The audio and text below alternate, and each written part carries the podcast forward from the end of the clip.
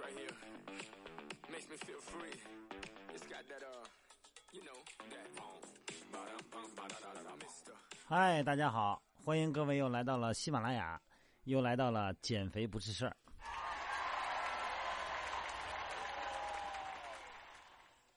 呃，昨天呢，一个小伙子新入营的哈，来训练营来减肥来了。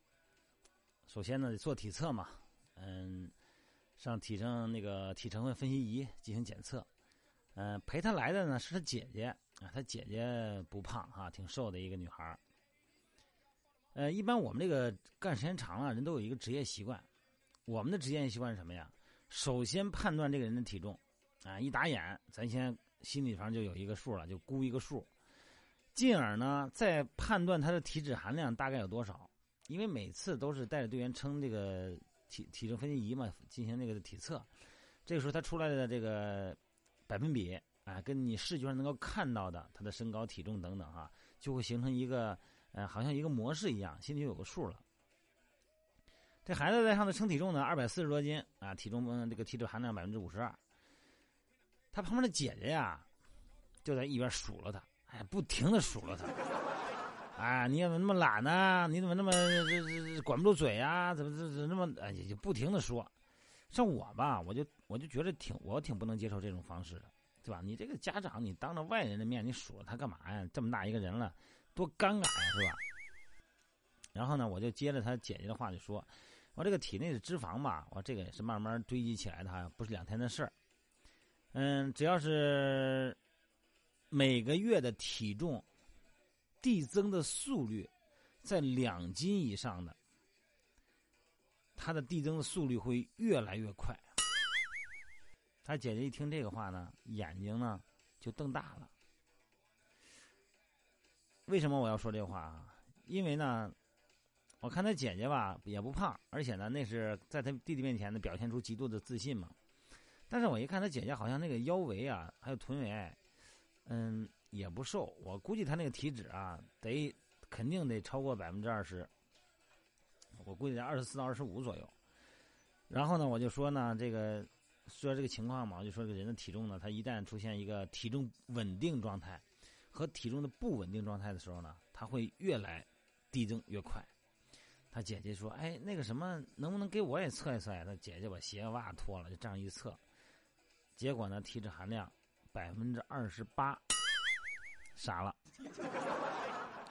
因为咱们成人这个 BMI 哈数值哈，呃，这个正常的呢是十八点五，啊，然后那个一般来说呢，就是十八点五到二十四点九，这正常的。只要是超过二十五的，一般都属于过重。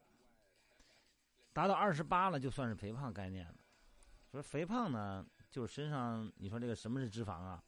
说人怎么界定为胖与瘦啊？这个人哈，呃，身上明晃晃的肥肉就是胖吗？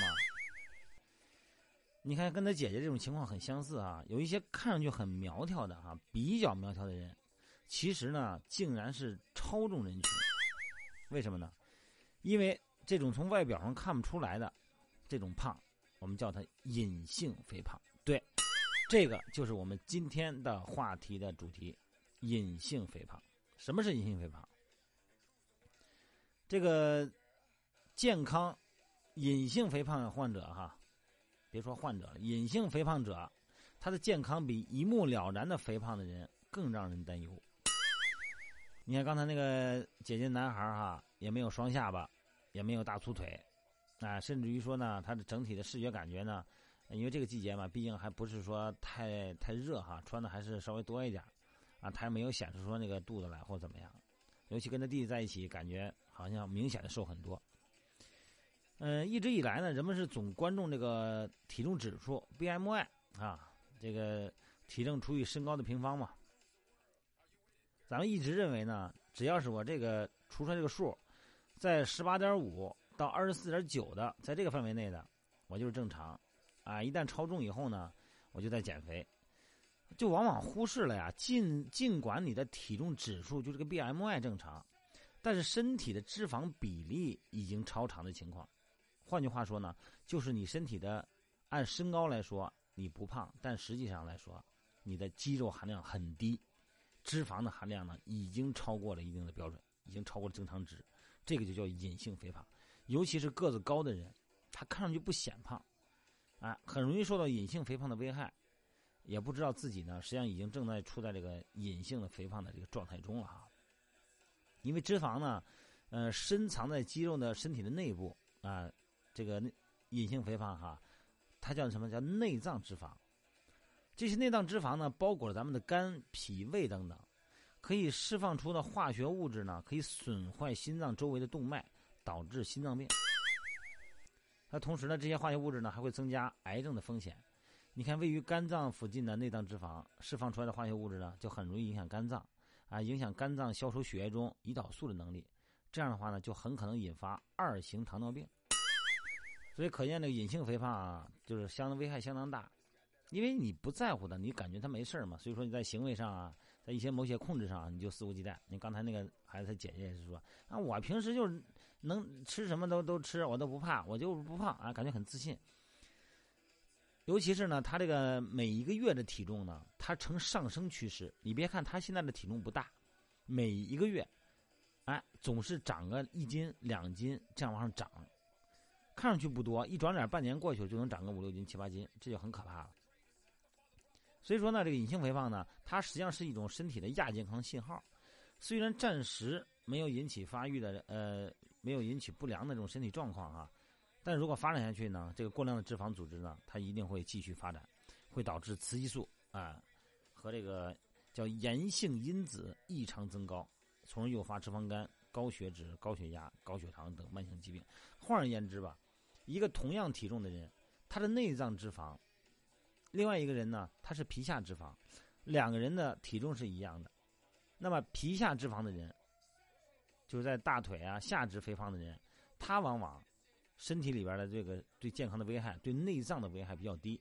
而内脏脂肪的人，就是这种所谓的隐性肥胖的人，他体重可能并不是很大，但脂肪呢都在内脏，对内脏那种功能系统的影响相当厉害，他呢更容易更需要减肥。所以说，那个隐性肥胖的人呢。